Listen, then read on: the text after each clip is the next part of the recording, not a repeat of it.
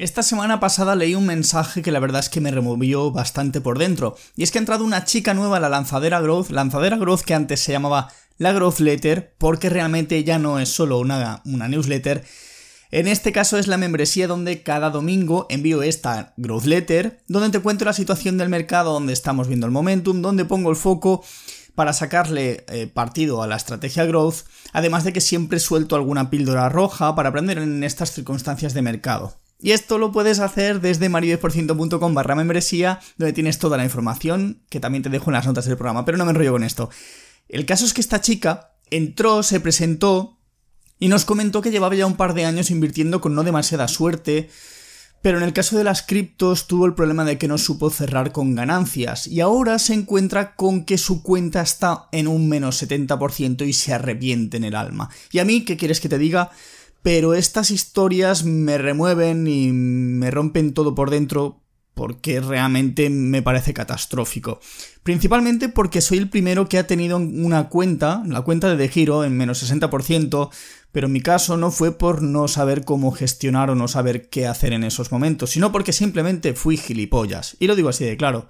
Porque me creí el más listo de los mercados. Así fue como en mayo de 2020 eh, mi cuenta de giro, mientras el mercado ya estaba subiendo desde marzo, andaba pululando por los infiernos, pero gracias a saber lo que realmente tenía que hacer y volver a recuperar el norte, dejé de hacer el idiota y para noviembre de 2020 ya había recuperado todo. Ok, sí. Vale, 2020 fue un año de bolsa en modo dinero fácil, no lo vamos a negar. Pero lo importante era que yo ya sabía lo que tenía que hacer, aunque no lo hice. Y como se suele decir, los mejores aprendizajes se consiguen con lágrimas, aunque suene jodido. Pero como aquí también estamos para aprender, porque no me gusta hacer leña del árbol caído siempre, vamos a hablar del daño que han hecho estos Crypto Bros o incluso algunos Growth Bros, que realmente no conocían bien la estrategia y no sabían cómo, cómo funcionaba todo. Pero vamos a hablar de cómo poder solucionar esto o qué pautas podríamos tener para evitarlo. Así que dicho esto, empecemos.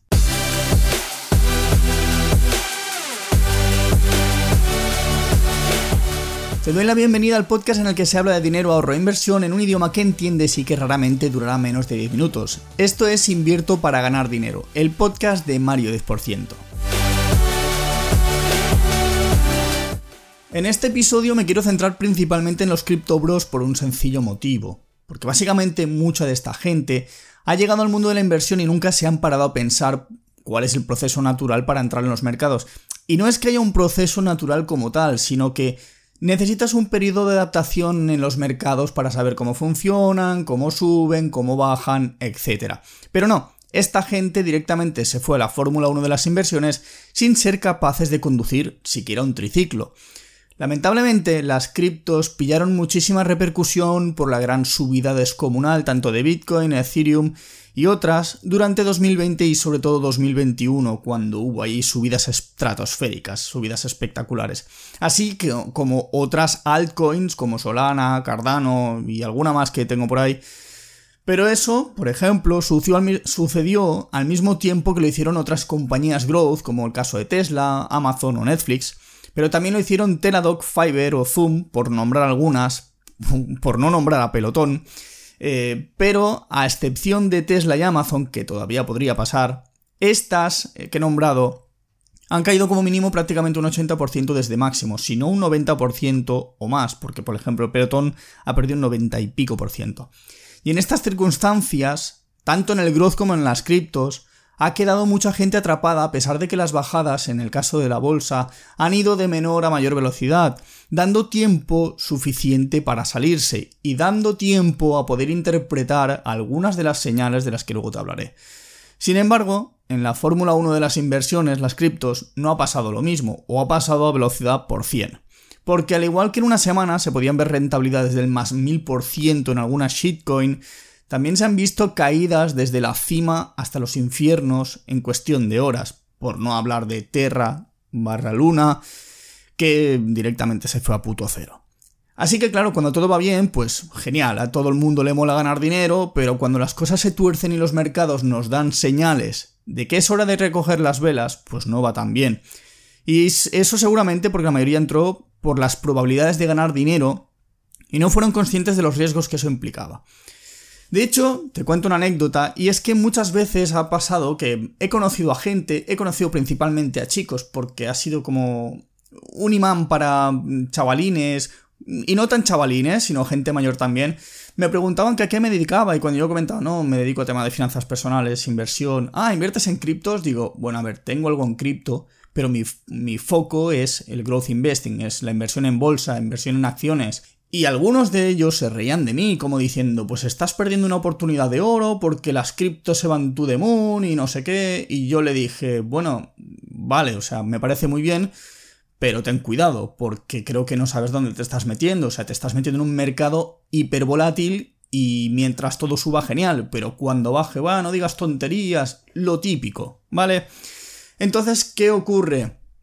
Que ya lo estaba viendo venir, o sea, era algo que ya venía, ya venía a tiempo viendo en gente que realmente había caído en las inversiones, había caído en las criptos, sin realmente nunca haberse parado a pensar en la posibilidad de aprender a invertir, y directamente se fueron a comprar aquellas que recomendaba el, el, personaje de turno, el influencer, este de aquí, este de allá, su cuñado, su primo, su amigo. El caso es que en esos momentos me venía a la mente una frase de George Goodman que dijo una vez, si no sabes quién eres, el mercado de valores es un sitio muy caro para descubrirlo. Y aquí, como decía, llegó mucha gente al mercado de las criptos para descubrirlo, atraídos seguramente o principalmente porque el amigo, el primo o el conocido estaba ganando mucho dinero con ello, y como digo, nunca tuvieron presentes los riesgos que conllevaban semejantes rentabilidades.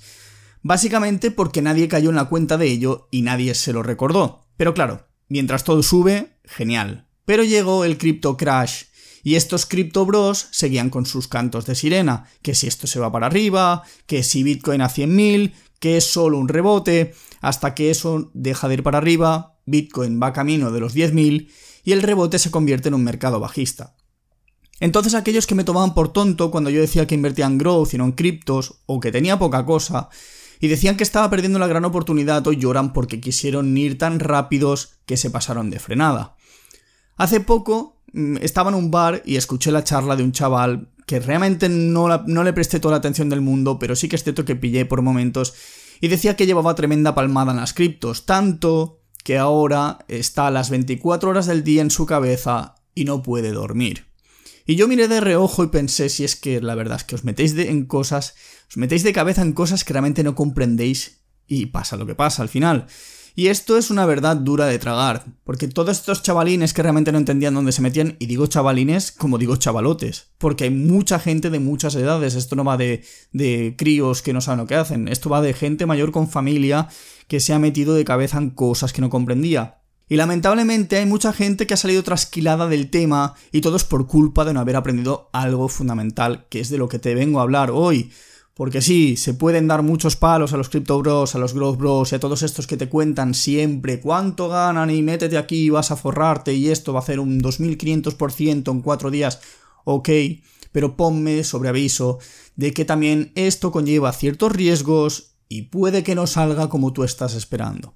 Así que vamos a hablar de esta gestión del riesgo, que es un tema que además será uno de los mini cursos que saldrá próximamente en la lanzadera Growth. Así que en este episodio te voy a dar 5 consejos para evitar verte atrapado.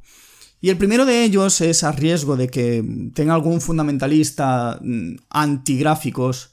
Lo primero es aprender análisis técnico, porque al final, al final el análisis técnico no deja de ser una expresión de la ley de oferta y demanda que la tienes graficadita, ves quién está haciendo las transacciones, ves cómo se está comportando el precio en función de esas transacciones y históricamente también puedes ver realmente qué comportamiento ha tenido dicha acción, en qué tendencia se encuentra y realmente si te encuentras en una zona con posible resistencia o en un posible soporte donde el precio vaya a rebotar tanto para bien como para mal, o sea, para arriba o para abajo. Así que el primer consejo que te voy a dar es aprende análisis técnico al menos las, cosas más fundamentales. Aprender que es una tendencia, alcista, bajista, lateral, que realmente no es tan complicado, pero viendo un gráfico lo acabas viendo. También entiendes términos como volatilidad, porque vas viendo cómo van oscilando los precios y sabes si realmente te vas a meter en un sitio y en 5 minutos te va a hacer un menos 10%, no es plato de buen gusto de la mayoría. Así que con ver un poco el gráfico puedes llegar a entender ciertas cosas y saber un poco dónde te estás metiendo. Lo siguiente que recomendaría, además de aprender análisis técnico, es que si te vas a meter tengas siempre un plan de salida. Y este plan de salida, que es el que usamos los que invertimos en Growth Investing, se llama Stop Loss Inicial. ¿Por qué este Stop Loss Inicial? Porque lo que queremos es que en el caso en el que nos equivoquemos, nos, nos, equivoquemos rápido y perdamos el mínimo dinero posible, o al menos lo perdamos lo más rápidamente posible. ¿Por qué? Porque normalmente Mm, solemos utilizar stop loss que pueden ir del 5%, 6, 7 hasta el 8%. En algunos casos muy extremos podríamos decir de un 10%, pero ya me parece excesivo, porque el problema está en que si usas un 25, un 30 o un 50% de stop loss para que vuelva a subir ese 50% no necesitas un 50, necesitas un 100, porque una caída de 50 dólares a 25 dólares tienes que recuperar otros 25 dólares, lo que implica un 100% de la posición actual. Así que usamos un stop loss inicial porque si nos equivocamos no pasa nada. Simplemente aceptamos el error y buscamos saber por qué ha podido suceder. Principalmente, seguramente, será por este tercer punto que te voy a decir, y es el de, el de aprender buenos puntos de entrada para evitar que esto ocurra, porque realmente el mejor stop loss lo encuentras con la mejor entrada seguramente será el stop loss que menos veces te salte. Si compras en cualquier parte del gráfico, en cualquier momento aleatorio, es posible, es altamente probable, de que realmente te salte el stop loss en algún momento en los que corrija el mercado, haya un poco de volatilidad o no hayas sabido poner bien ese stop loss. Generalmente lo hacemos con patrones en el caso del growth investing, pero en cualquier tipo de gráfico, de hecho, traders tienen sus propios patrones y los van viendo, van viendo pautas, van viendo patrones distintos. En el growth investing hay unos cuantos que son bastante eh, simbólicos, bastante llamativos, que se suelen utilizar bastante, bueno, utilizar, se tienen como referencia porque luego dentro del propio patrón tú puedes encontrar distintos puntos de entrada. Así que los puntos de entrada es otro punto de entrada que deberías tener en cuenta a la hora de empezar a invertir en este tipo de activos. Por lo siguiente hemos hablado del stop loss inicial y en el cuarto punto te voy a decir que también aprendas cuándo cerrar posiciones. ¿Cuándo, ¿Cuándo cierras posiciones cuando inviertes? Pues algo que también la experiencia me lo ha dado en algunas empresas growth en las que no he sabido hacer esto que te voy a decir es en el momento en que entra el FOMO, que el FOMO es el fear of missing out, es el miedo a perderte la oportunidad. ¿Y este FOMO cómo lo interpretas? Pues ese FOMO es fácil de interpretar porque normalmente suele darse cuando empiezan subidas verticales, subidas en las que empieza a haber gaps alcistas y empieza a subir de manera desbocada el precio de la cripto o de la acción en este caso. En ese sentido, cuando vemos que eso empieza a suceder, hay que estar muy atento y al mínimo síntoma de que eso se gira, lo mejor que puedes hacer es cerrar.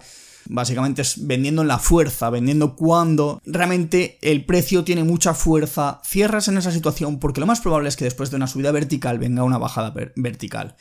Pero por otra parte también podemos ver lo que son las pautas de agotamiento, que la pauta de agotamiento es básicamente cuando esa subida empieza a aplanarse y empezamos a ver que van sacudiendo esa parte plana desde arriba abajo y estás viendo que están haciendo ventas que potencialmente podrían estar distribuyendo. Eso es uno de los primeros unas primeras señales. Realmente la siguiente señal no es esa, sino que tras la primera el, primer retroceso que haga, cuando intente coger otro impulso, si ese impulso es incapaz de superar esa zona donde más o menos se ha aplanado la subida, si no es capaz de superarlo, normalmente estarás ante una pauta de agotamiento. Y esto te lo, te lo estoy explicando un poco para que lo entiendas, no es tan así, tan sencillo, pero sí que es cierto que a veces viendo los gráficos se acaban viendo esas pautas de agotamiento. Porque la bolsa sube por las escaleras, baja por el ascensor, y cuando tú subes una escalera, normalmente cada peldaño es más alto que el anterior. Si tú te encuentras con que has llegado a un peldaño y ese peldaño va para abajo y el que sube es inferior al que acabas de subir anteriormente, pues eh, estás yendo para abajo, se está cambiando la tendencia. Así que, dicho esto, vamos a por el último punto y es el de reducir la exposición al mercado. Reducir la exposición al mercado cuando, pues por ejemplo, ha ocurrido esto último que te he dicho, pauta de agotamiento. ¿Qué haces? Pues sinceramente, si ves que el precio ya no está teniendo ese impulso, lo mejor que puedes hacer es cerrar. Si no has cerrado eh, cuando estaba con fuerza, hazlo antes de que se empiece a precipitar al vacío. De hecho, cuando ya vemos que el propio mercado está tomando ese rumbo bajista, de hecho, por eso yo dije ya, o he repetido mil veces, que el 21 de noviembre de 2021 yo me puse 100% en cash, no fue porque me, creyese más listo que nadie, sino que el mercado estaba en la zona plana de arriba con mucha volatilidad y esa volatilidad suele ser indicio de que empezamos un periodo que puede ser bastante peligrosillo. No esperaba que pasase lo que ha pasado, pero sí que es cierto que yo tomé la acción defensiva, así que otro consejo es que mientras todo baja, lo mejor que puedes hacer es estar 100% en cash. ¿Por qué? Porque no pierdes dinero. Y te vendrá el típico que te dirá lo de la inflación y bla bla bla bla bla bla y que es mejor estar invertido. Bueno, si para ti es mejor estar invertido y perder un 30% o un 40%, allá tú. Yo prefiero tener mi cantidad de dinero guardada en mi broker y en el momento en el que esto empiece a mejorar, empezaré a hacer entradas. Así que dicho esto, espero que te haya gustado el episodio. Te voy a dejar em, enlaces de la lanzadera Growth, de mi newsletter en, en las notas del episodio como digo, te puedes suscribir, me puedes seguir por Instagram, me puedes comentar lo que quieras. De hecho, es posible que en uno o dos episodios de este podcast haga uno de preguntas y respuestas que seguramente dejaré por Twitter. Bueno, ya veré. Eh, dejaré un enlace en el que me podréis mandar audios para que yo los responda en un episodio que voy a hacer de preguntas y respuestas, que espero que sea entretenido y espero que participéis. Así que dicho esto, tampoco me olvido de que no le des las 5 estrellitas desde tu reproductor de podcast y como digo siempre, hasta el próximo episodio.